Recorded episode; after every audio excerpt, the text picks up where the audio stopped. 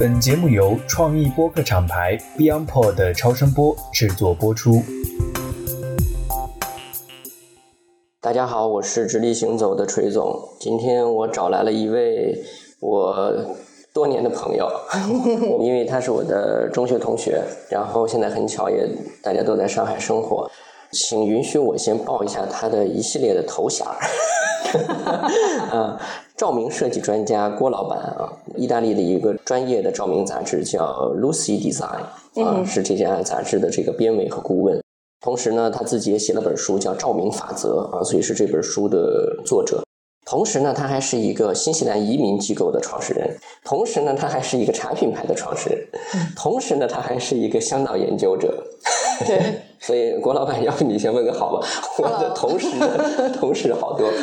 我们刚才在跟锤总在说这个头衔的时候，然后发现这么些年从毕业到现在做了这么多事儿，做的事儿太多了嗯，但重要的问题，关键是都是在同时在做。对，同时在做。而且这些事儿都已经做的有点眉目了。所以刚才在介绍的时候，其实郭老板有一个背景是一个茶品牌创始人啊。这件事其实是今天我们想聊的重点，因为我发现直立行走的。这个群里有挺多的听友是爱喝茶的。对，啊，然后我现在自己也是这个入坑也有这么一些年头了啊。然后其实，在几年前你弄那个茶品牌的一些活动的时候，我也参与过，拍拍照啊，然后捣个乱啊什么的。对，给予了极大的支持，让我们从一个不正规军变成了一个相对正规军，更不正规了好像。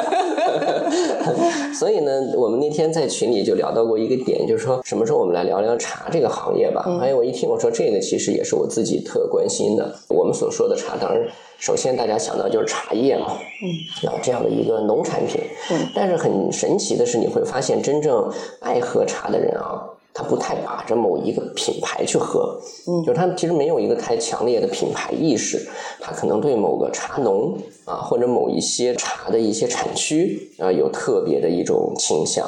我们就想今天聊聊为什么中国的这个茶产业或者茶行业里边比较难出品牌，因为其实今天。你看，我朋友圈里经常动不动就来个广告，反正最近这从去年到今年出来挺多这种互联网茶叶品牌的，对啊，那挺这个各种各样的乱七八糟的。我也曾经因为这个好奇吧，我说我就当研究了，我就买过其中的一些产品来尝一尝，都失败了，感受是有点一言难尽。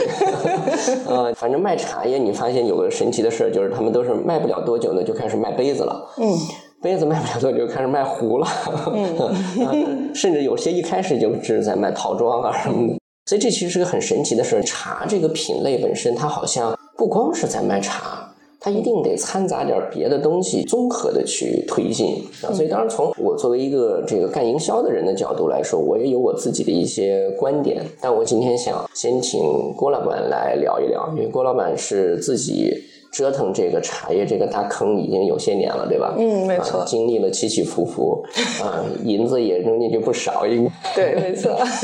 所以今天我们就在郭老板的一个违章搭建的一个茶室里，然后喝着他的大几千块的可能非常好喝的这款肉桂，然后呢，我们来聊聊茶这个事儿。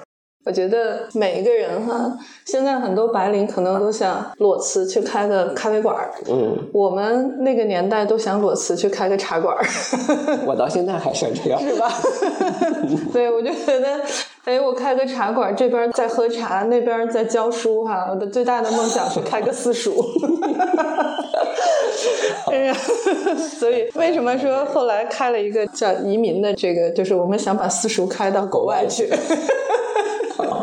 原来是这么关联起来。对，就所有的所有的这些东西哈，都跟茶有关。就是最早这个入坑得多少年前？因为那个时候大家能听出来我是北京人哈。嗯。然后在北京最早最早，我印象里喝铁观音。然后我印象里，北京马连道某一家卖莉莉香，一斤三百二十八。嗯，对，那时候我一个月薪水就一千八，我也得忍痛去买一斤。啊，对，不喝这个茶，好像这个班儿就上不下去了。精神支柱。对，然后呢，一般呢，喝茶可能都是从茶器开始的，因为不懂茶，但是我能看懂这个东西它好看不好看。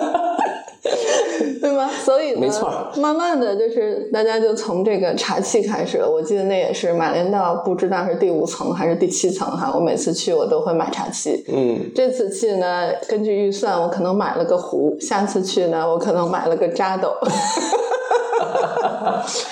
就是这么拼拼凑凑哈，然后我印象里呢，其实那时候不懂茶，但是买了很多茶，然后接下去上班了。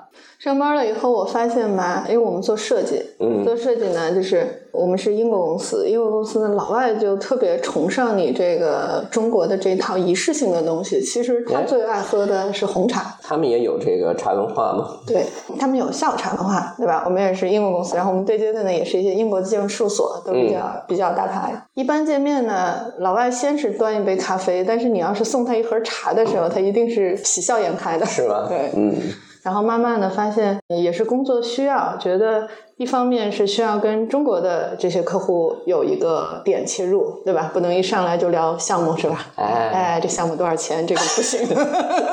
您先喝点，对对对，一上来我们先聊点别的。茶比项目还贵。对对对，然后后来后来慢慢的发现，哎，好像茶是个不错的切入点。载体，对，然后呢，又自己又喜欢，茶比酒好吗？各有各的好处吧，看你什么时候喝。看用在哪？哎呀，这个就说的深了。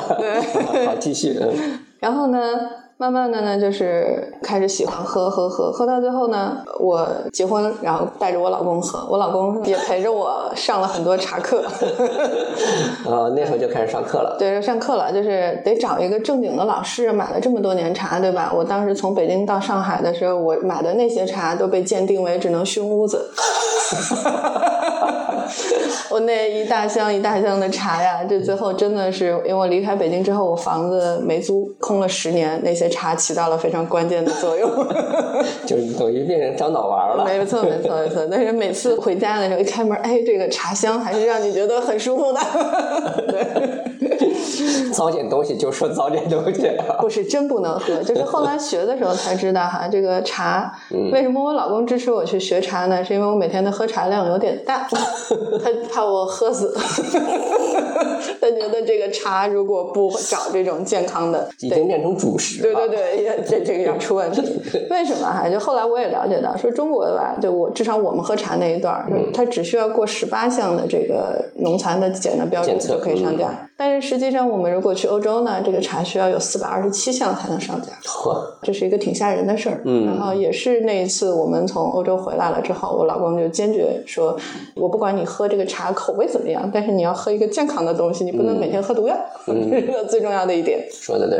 然后也是这个机会吧，我们遇到了一对儿就是在布鲁塞尔茶文化的这样一个学会的一个老夫妻。我认识他的时候，他得有六十来岁了，嗯。两口子每年回中国呢走茶山，大概走个半年这样子，因为春茶三个月，秋茶三个月，然后选茶，选茶回去呢，他这个茶第一呢，他在那边是有茶馆的，嗯。第二呢，他这个茶是配米其林餐厅的，哦，所以它的品质呢，包括它的安全性都值得信赖。很高。然后他也有中国的徒弟，然后我们也一起交流，包括这个选茶的一些过程，甚至我也跟他们出去选过茶，我觉得确实是那一段时间学到了很多关于茶的东西。然后深刻的东西。对，我想这个首先我有礼品需要，对吧？其次，我我觉得这个开茶馆一直是我一个挺大的梦想，嗯所以我就把我的公司的一楼呢改成一个特别大的茶馆，我那一张茶桌大概可以招待十二个人同时喝茶。啊，就上次我去的那儿。对，没错。嗯然后呢，我又想做一个茶的品牌。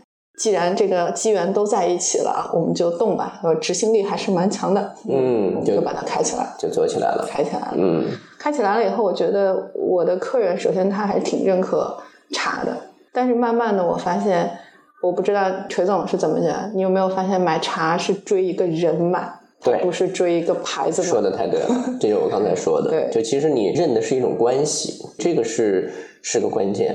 这个插问一句，呃，一开始是自己爱喝，对然后呢，发现说这东西里面有门道，懂了一些东西之后呢，又有机缘巧合认识了专业的人。那么在这个过程中呢，后来就开了自己的这个牌子了。对，开牌子的时候是不是已经上下游都有了？所谓上游就是供货，下游呢就是客户群。那这些东西是在过去的这几年时间里面积累出来、有意积累的、找的，还是说因为一些机缘就马上具备的这个条件？下游的这些资源吧，基本上是积累的，然后上游的一些资源算是机缘吧。对，然后慢慢的就是一群喜欢喝茶的人凑在一起。嗯，我发现这个做生意哈，做这个茶的生意和你爱喝茶它是两件事儿。嗯，其实我之前有一个，就是我我最后一份公司的老板，最后一份工作，因为他比我大嘛，嗯，有什么事儿我都回去跟他商量一下。他是个美籍华人，我有一天回去，我说老大，我想开茶馆儿。后来他说不要开，然后我问他我说为什么呀？他说你如果开了这个茶馆，你可能以后就不想喝茶了。我当时一直都 get 不到这个。这话说的有点意思。对，然后我就跟他说我说不会的，然后我还拿了很多的这个茶的名字哈 logo 都是我自己画的。我说你那个之前你说那话我不听，你现在必须给我选一个 你认为又符合我气质又符合我茶的名字。一腔热情，对，然后我老大看他也劝不住我，他就选了不离。啊，不离。他说他觉得这个名字可能。你喜欢不离不弃，对，你喜欢。那既然这么不愿意跟他分开哈，你就去吧。对我老大也很有意思。我后来写书，我写书的时候名字也是让他帮我去想的，挺有意思的这个朋友。嗯，我回头看看你八字啊。嗯，好。我觉得，因为我觉得你跟这个火有缘分，是吧？嗯，离呢就是火，嗯，然后你从事的就是照明，这也是火。哎，那说明我未来的这个大运将至，是吧？聊着聊着聊岔了，有点开心。聊聊到玄学的这系列，啊，你继续。嗯，然后后来呢，这个茶做起来的时候，你会发现哈，之前你讨论的是这个茶是哪天采的，哪个师傅炒的，它的茶的滋味是怎么样的，它的茶汤又怎么样，它的叶底怎么样。每天都特别开心哈，感觉这个坐在云彩上喝茶。等你真正开起茶馆来，你看的是这个月卖了多少，包装行不行？包装是不是又贵了？那个包装的边签要不要重新做？照片要不要重新拍？选品要不要重新选？对吧？而且会有一个有个问题哈，就是我们会考虑说，当然这可能所有卖茶都一样，是相似滋味。我们会考虑说，这个人喝得出还是喝不出呢？喝不出，我们用便宜一点的好不好呢？对，这是个问题。但是之所以不离后来做的不算特别好哈，那中间有我出出去的关系，但是还有一部分就是因为我们可能对品质的这个把关。略微的有点严，手太紧了。对，就是下手不黑，就是因为我们爱喝茶。不离的最初的初衷就是我们能从茶农手里挑选它确实品质特别好的茶，而且它还能安全过检，然后送到每一个人的杯子里，然后让大家跟我们一起喝这杯特别好喝的茶。明白。然后一旦偏离这个初衷，就是我也听锤总的节目哈，说不忘初心是一个玄学上的一件非常重要的事情，对吧？一旦偏离就会不舒服。嗯，那不舒服的话，因为我不是指望茶挣钱的，没错。那我就不太愿意这个东西它不干净，接下去这个事儿就越来越不挣钱。因为你按那个路数做呢，其实你已经。偏离了最初做这件事的那个 why，对吧？你做这件事就是因为你自己本身是一个欣赏者，对，这是关键。所以呢，这里其实就有一个关键了，就是说欣赏者来做茶这种东西，它面临着一个上品和商品之间的平衡问题。对，对吧？就是你自己挑出来的，可能是你一拍大腿说哇，这个绝了！这次这茶它是个上品，但是呢，它可能不是一个合格的商品。没错，嗯，最后就其实是在我去新西兰的时候，我把它搁置了，嗯，但是它并没有死。为什么它没有死？因为喝过我们茶的人有一些客人，包括因为每一个人我们都是坐下来聊过，一起喝过茶的这么多年，不管我在哪儿。他们跟我至少下茶叶单的时候，他都从来没有跟我说过给养品啊或者什么，他只是跟我说我这款茶没了，你帮我配。我觉得这个信任感呢，就有点像我业主对我的信任感哈。我们刚做公司的时候，大概第三年吧，我们写这个公司简介的时候，我们就说我们拥有着百分之五十五的客户认可度，嗯，就客户不换哈。然后接下去我们发现这个数字一直在提高，一直在提高，嗯，直到今年地产可能都不太行了，嗯。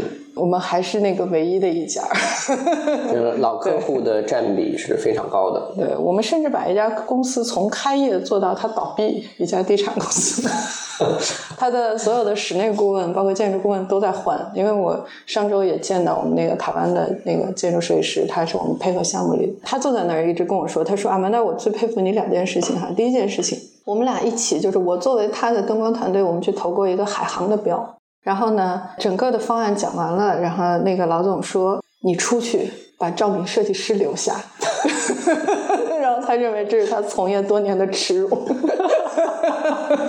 其实业主都很专业啦。我们一一说，他就知道你那个你的专业度到底在哪里，嗯，你到底懂不懂？嗯，我们愿不愿意一起合作？嗯，然后第二个呢，就是其实这个设计师他是个台湾人，他是跟着他的台湾的这家地产公司一起从台湾过来的，相当于他是个御用的地产的公司的设计师。明白。但实际上呢，就是在这家地产公司运营的这么多年里来，他都被换掉过。但是呢，我从来没有被换掉过。嗯嗯，所以我觉得就是初心蛮重要的。第一是初心，第二就是由初心所建立起来的这种比较深远的联系。嗯，我觉得咱们这个时代吧，深远这个东西是奢侈品。特别人的关系，你别管是因为什么方式结成的关系，嗯，你是你们俩领证了的爱情关系啊，还是他生了你的这个亲子关系？但关系其实都需要被有效的维系才行，就他得经营才可以，对吧？不是说啊，你们俩天生这个是亲子关系，亲爹亲妈亲儿子，这事儿就可以自然而然的他就是亲。我觉得这个是不对的。所以维系关系这个事儿，其实漫长的经营对任何人来说，在这个时代都是。就是你说的需要很大的初心的一个一个东西，他得回顾那个初心，才能把这个事儿弄好。所以这个茶当时就经历了这个过程，嗯啊，然后你的自己的总结就是在这个品这件事情上，品和商之间的 其实有冲突性。对，那今天如果有机会的话，你会重启这个事儿吗？我觉得可能我这个词儿也用的不对，不是重启，就是让它再重新进入这个正常运营的状态。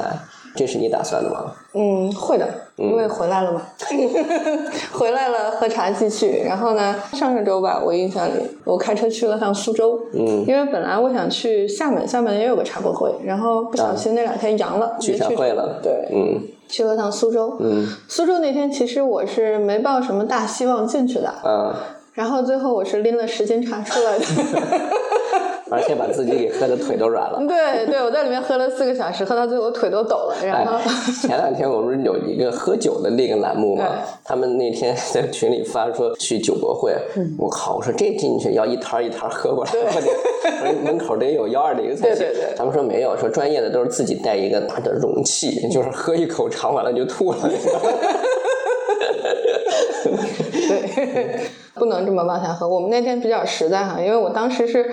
没有对那个展会抱什么希望去的。嗯，我一个朋友发了个链接，然后他说那个来苏州啊，有个茶博会，我们去看看。嗯，哎，我想那就去看看吧，因为好长时间也没去国内的展会了。再一个呢，就是之前我们采的这些茶农哈，就是能感觉到他不知道是不是疫情的影响，有一点不稳定，就是茶的品质有一点不稳定。我也想再去找一些新的茶农。嗯，然后我们就进去喝。然后确实是惊艳到我了，就是第一呢，我觉得我这个功力没有减退，就我还是能喝出这个茶 OK，好还是不好，我能选到好的茶的。嗯。第二个呢，就是确实有一些不太一样的茶，比如我们去了一个白茶的一个摊位哈，大概看了一下，我觉得这个白茶可能中等吧，福鼎白茶对吗？福鼎白茶，然后它确实是自己有山场的，自己在种的，嗯，能看出来。然后呢？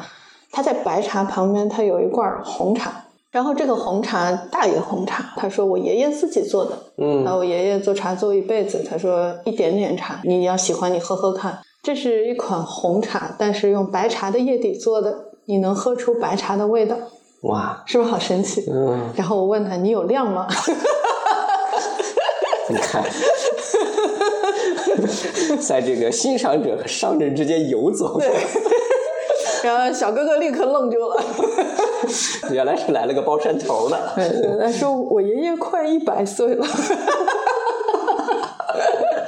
量产扛不住，不可能，不可能。他说他这个茶，就他们家到现在为止，只有爷爷会做这个。这样的老爷爷做出来的茶，这已经不是茶了，这是福气。嗯，但这茶非常好喝，因为红茶它也分好多的产地嘛，每一个产地滋味不同。喝惯白茶的人，如果说能喝到这款红茶，那真的很好。嗯嗯你，愿意试，我给你试试这茶，好，嗯，非常好。然后接下去呢，就是我们也看了一些其他的产区，然后就慢慢拿，慢慢拿。比如说华竹梁子，嗯，这种比较不太为大家去争抢的这种产区 哈，特别好，这茶真的特别好，味道很好。对它那个展位上就只有这个一款生茶，一款熟茶，一款茶头，嗯，两个姐妹，一看就是云南那边的，普通话说的也很一般，但是这茶做的就不太一般，嗯，非常好。然后呢，旁边还有一个茶位很有意思哈，就是我看了一下它那个饼茶，嗯，首先这个茶饼不能压太死，大家买茶都知道。然后闻了一下茶香，觉得哎还可以啊，嗯，就跟这个男主人说，我说这个给我们泡一泡，嗯，非常讨厌我们，就是估计是泡了一早上也没卖出去，非常讨厌我们，然后坐着喝。哎，第一泡泡出来，我说这茶不错啊，这表现就很像冰岛的口感，它有一点甜，然后很柔，水很滑。说哎，这茶不错。然后这男主特别开心哈，马上这个说不要喝那么多，说知道你们今天要喝很多哈，这茶太硬，你们喝不了，赶紧倒了再喝第二泡，第二泡也不错。我马上就要掏钱了，嗯，然后我还没问价，重要的是我还没有问价。然后等到这第三泡一喝，我说：“哎，不对，我说你这茶色口啊，嗯，而且这个色，我试了试，我觉得化不开啊。”然后这个男主特别不开心，说：“一提二八八，你还要什么？” 一拍大腿，色的好，对。对，这就是北京人开玩笑说那个茶叶最后剩的那沫叫高碎，高碎，这叫高色。对对，二八八一提，但是没买。这茶能赚钱，但是没买。这就真是商品了。对，但是你说真的能喝出来吗？我看也未必吧。这就现在也流行一个东西叫口粮茶嘛。口粮对吧？也分口粮，哎，那可不。这个宠物跟大牲口 这个口粮就是不一样。当然，我们这不是说那什么，但我意思就是这个很有意思啊。你刚描述这个茶博会的摊位的时候，你发现你不由自主的都会描述人的特征。没错，对吧？啊，云南的姐妹啊，然后福建的这个山村里的一个百岁的老爷爷呀，等等，就是我觉得茶这个产业在中国呀，是一个异常宝贵的一个行业。没错，它的宝贵性在哪儿呢？就是其实中国的传统的行业里边，就是现在还能保留风土、保留人的这个特质的行业，已经越来越少了。对吧？其实咱们说人文，就是你没有人，你到哪闻去？嗯，没错。闻啥呢？对不对？是的。所以我一直抱有的看法，就是一个东西它得先有人味儿，才能有人文。嗯。但是你这个人味儿是怎么进到这个所谓商品里的？嗯。它这个过程应该是自然而然的。这东西就是又回到中国人的哲学，就是。呃，这个所谓天人合一，是吧？那天人合一，他不是说他坐在那儿，然后天天琢磨着天人合一，他其实是从种茶、炒茶，对吧？这整个过程，他随着这个自然过程，他把人的心血呀、理解自然的方式都融进去了。嗯，这东西我觉得就天人合一了，是吧？哎，所以你不同风格的人，同样一片山上，同样的一块地里种出来的东西，所以我说这个中国的这个茶呢，其实特别像一个行业，就是这个红酒。你看红酒的这些这个老主顾们也是，首先他就是挑产区，然后呢开始挑酒庄。酒庄这个东西其实挑的是人，就是酒庄有专门的所谓的品酒师啊，对吧？品鉴的人，这个酿酒的人啊，这都是要标注名字的。然后呢，还有就是它本身传承的技艺。这个记忆里面，咱们与其说它是什么几亮几晒什么这这些东西，你不如说它是在里面有一份这种，就是由家传、由这个亲缘关系啊，或者深刻的一种这个师承关系所带来的一种自然哲学。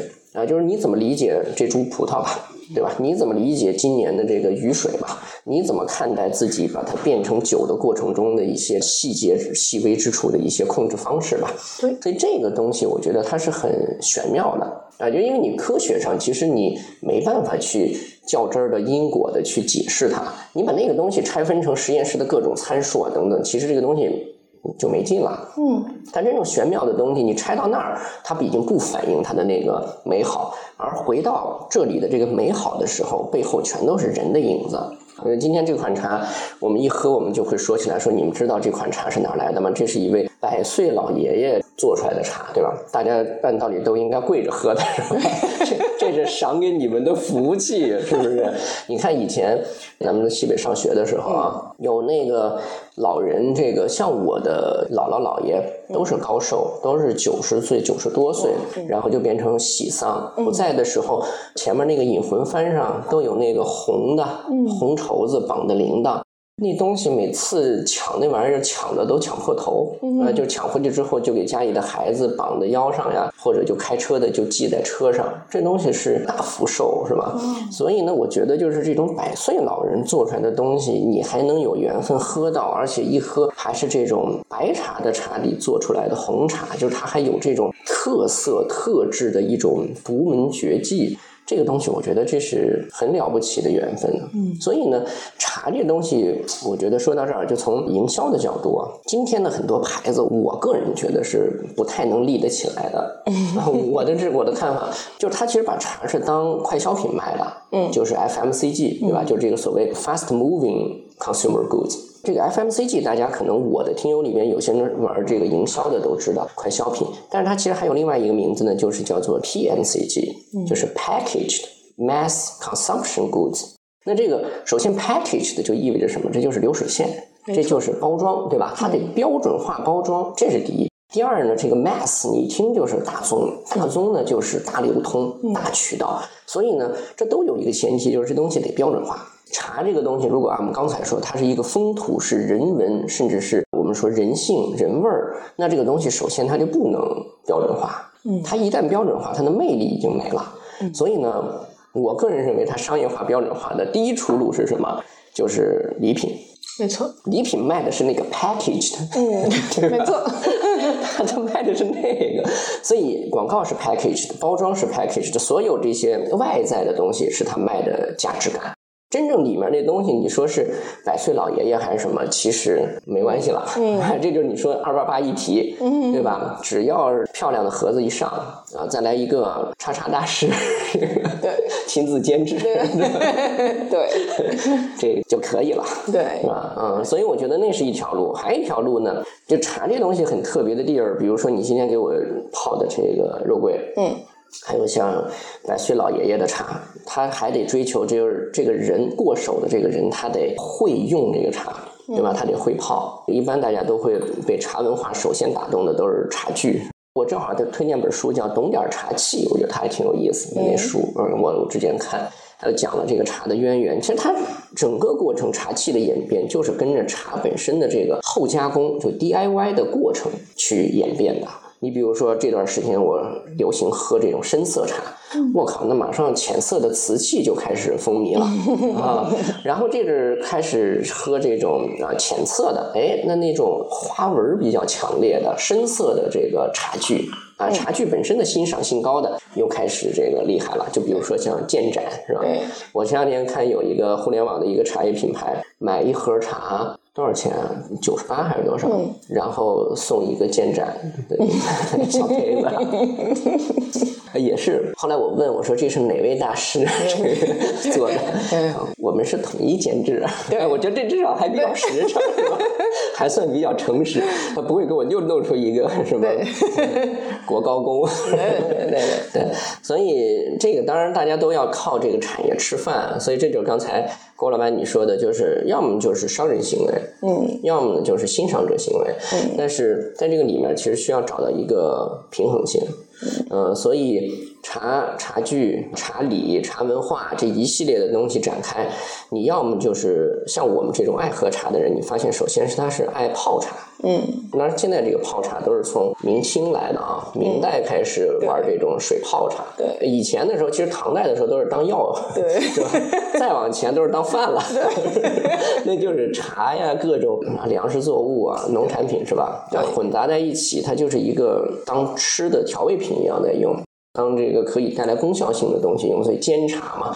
到宋代开始有点茶分茶呀，这些是吧？呃，包括玩点近景魔术是吧？这跟现在咖啡拉花其实也 差不多，差不多，对吧？哎，给你上面来一个什么山水造型，啊，然后随口给你来首诗是吧？所以那个时候是唐代的那个百丈怀海啊，什么这样的大师是吧？哎，就开始出禅茶。我前两天还发现有一公众号是上海的那个玉佛寺，嗯，啊，玉佛寺里面还有一个在里面的一个茶馆，爱禅茶的一个地儿，所以它就在茶上面其实可以叠加赋予很多人的行为的东西，对吧？你用这一组茶具专门要泡这样的茶，哎，喝这样的东西，包括哎，这时候跟你的那个照明也有关，是吧？啊，得在这样的灯下喝，它才贵。太对了，它才贵。嗯，哎，所以这话就说回来，就是你看你要开个茶馆，其实我个人就觉得茶，其实你不能把它当就是包装那个 package mass consumption，你当这个逻辑卖，那就是二八八一提。嗯，然后呢，你包装完了之后啊，广流通，那就真是所谓快消耗，当口粮。其实真正当口粮来喝的人呢，他也未必就是一个所谓我们说的茶友。当然，有很多人就是这样，水里有点味儿。对，只是茶听上去可能比什么奶茶或者一些现代的一些这种工业制品的饮料，听上去一听就显得更健康。嗯啊，但其实就像你刚刚说的，这个要来路不正，估计 更不健康。对对。但另外一个路数呢，其实我觉得茶本质上它其实是个服务业。就是它其实需要通过人的行为交互呢，建立一个是关系，还有一个呢是建立一个场合场景。一开始就说说我这个面对客户的时候，咱不能一坐下来就项目，咱坐下来先喝会儿茶。就像今儿咱们开始聊之前，也是得先喝会儿茶，对吧？就是它有一个晕染过程，对吧？让那个气氛呢。那个空气里边的大家的那种交融感呀，都达到一个恰当的温度的时候，哎，这个可以顺水推舟的去了事儿了，没错，是吧？所以我觉得，其实茶馆这东西，它已经是服务体验，已经是这个维度了。但是你如果今天还想开个茶馆，如果要开的话，你想象过说这茶馆开成什么样吗？中国风，特高级。一进去都是特盘量调顺的这个 服务员，然后旁边也有人操着古琴，嗯，是这种吗？嗯，不是，不是，这绝对不是我要的茶馆。对，茶馆其实是这样的，看你开在哪儿。比如说开在新西兰本土，我们也去看了几块地，你可能真的需要服务。但是你所谓的那种服务，就是包括我们可能如果真的在境外去开这个茶馆，嗯，我们希望是以一种传播文化的这种嗯来做这件事情，卖的更贵了，对吧？因为我试过哈，我有很多 Kiwi 朋友，因为新西兰大家知道，它是一个英国底子的一个国家，英国底子，英国的老的 Kiwi 在那边，嗯，然后包括我认识的一些，我跟他们喝茶，慢慢的跟他们讲说这个茶是怎么回事儿哈。其实我发现他只对我泡茶的一系列动作感兴趣，他在喝这个茶的时候，他都希望我给他一点糖或者一点奶。没错，我开始以为我可以在那边开一个正经的中国茶馆，正经的，对，你这个也正经。对，后来我发现不需要嘛，我教你泡茶就好。但是如果你跟他说你教他泡茶，他反而特别有兴趣，那又变成了一个商业的模式，嗯，对吧？那我可以教他泡茶，然后自己偷偷的喝好茶，因为我给他喝，他也喝不动。嗯，他要的是行为上的生活体验，仪式感。对，仪式感。然后他真正那个饮料出来之后，他还是得按自己口味给他调回去。没错。然后呢，我跟你讲一个我们在国外做项目的事情，因为我们出去三年，我们在那边也开了自己的事务所。我们有一天在讨论一个建筑外立面的这个，大家从多少年，我觉得中国已经见惯不怪了这种媒体立面。嗯就是你去这个万达广场外面，对吧？这万达拼命的在变哈，这个灯光不不停的在变。嗯，老外呢，今年也突然觉得中国这个变来变去的这个东西挺好，有点意思。挺热闹的。然后他们也希望在他们的一所比较好的一个楼上面来做这个东西。然后我们就在讨论这个速度，变的速度，你知道吧？在中国从来没有人跟你讨论这个东西。突然，对方的那个建筑师说：“我希望他按照阿曼达泡茶的速度来变。”所有人都惊到了。高山流水，对，其实我们就是坐在一起，在不停的泡在聊天什么的。哎，这是一个很有意思的比喻。所以这个速度突然大家就有感觉了，就所有的人就开始盯着我这个出水啊、注水啊，然后分茶呀、然后有更细致的老外提出来说，按哪个速度呢？嗯，倒水、注水、嗯分茶呢？对，大家后来决定说，按这个分茶的速度来定这个外立面的这个灯光的变化速度。哎，我觉得这个比较有意思。哎，因为分茶它有一个这个切分之后的那个节奏感。对他们觉得，哎，这个有意思。你这个让我想起前两天我看那个《锵锵行天下》里边，他就跟那个中国首位拿到普利策的那个建筑大师那个王树，嗯然后跟这个王树老师呢就在聊天儿，他就讲到说这个中央美院在杭州的那个，它有一个分院嘛，不是啊，是中国美院。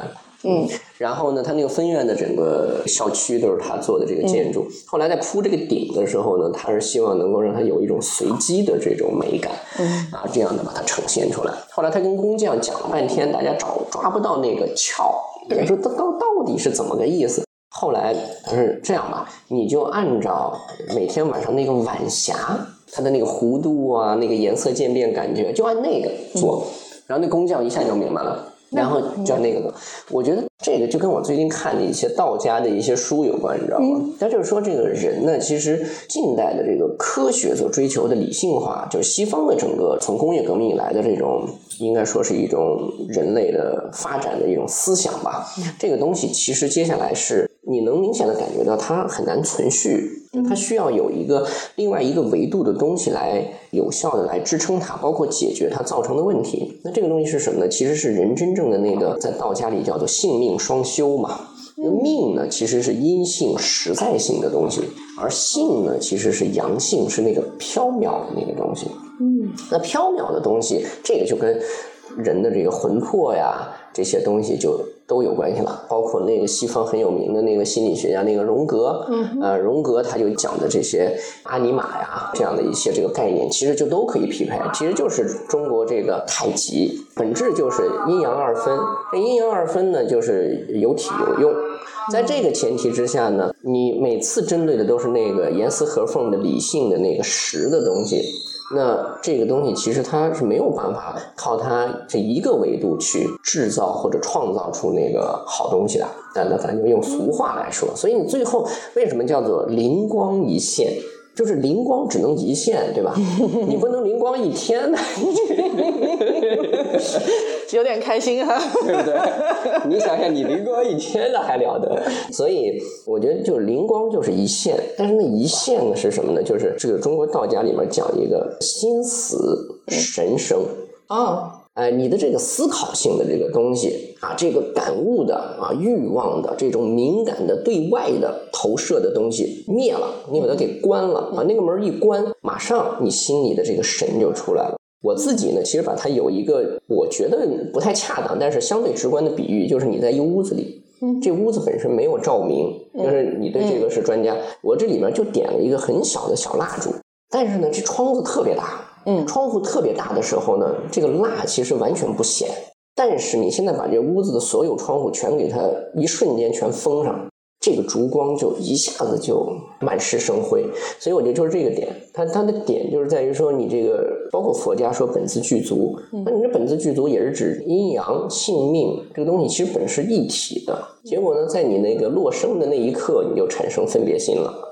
分别心一生，对外在事物的好奇和感知的欲望一强，你心里的那点儿灯 就看不出来了。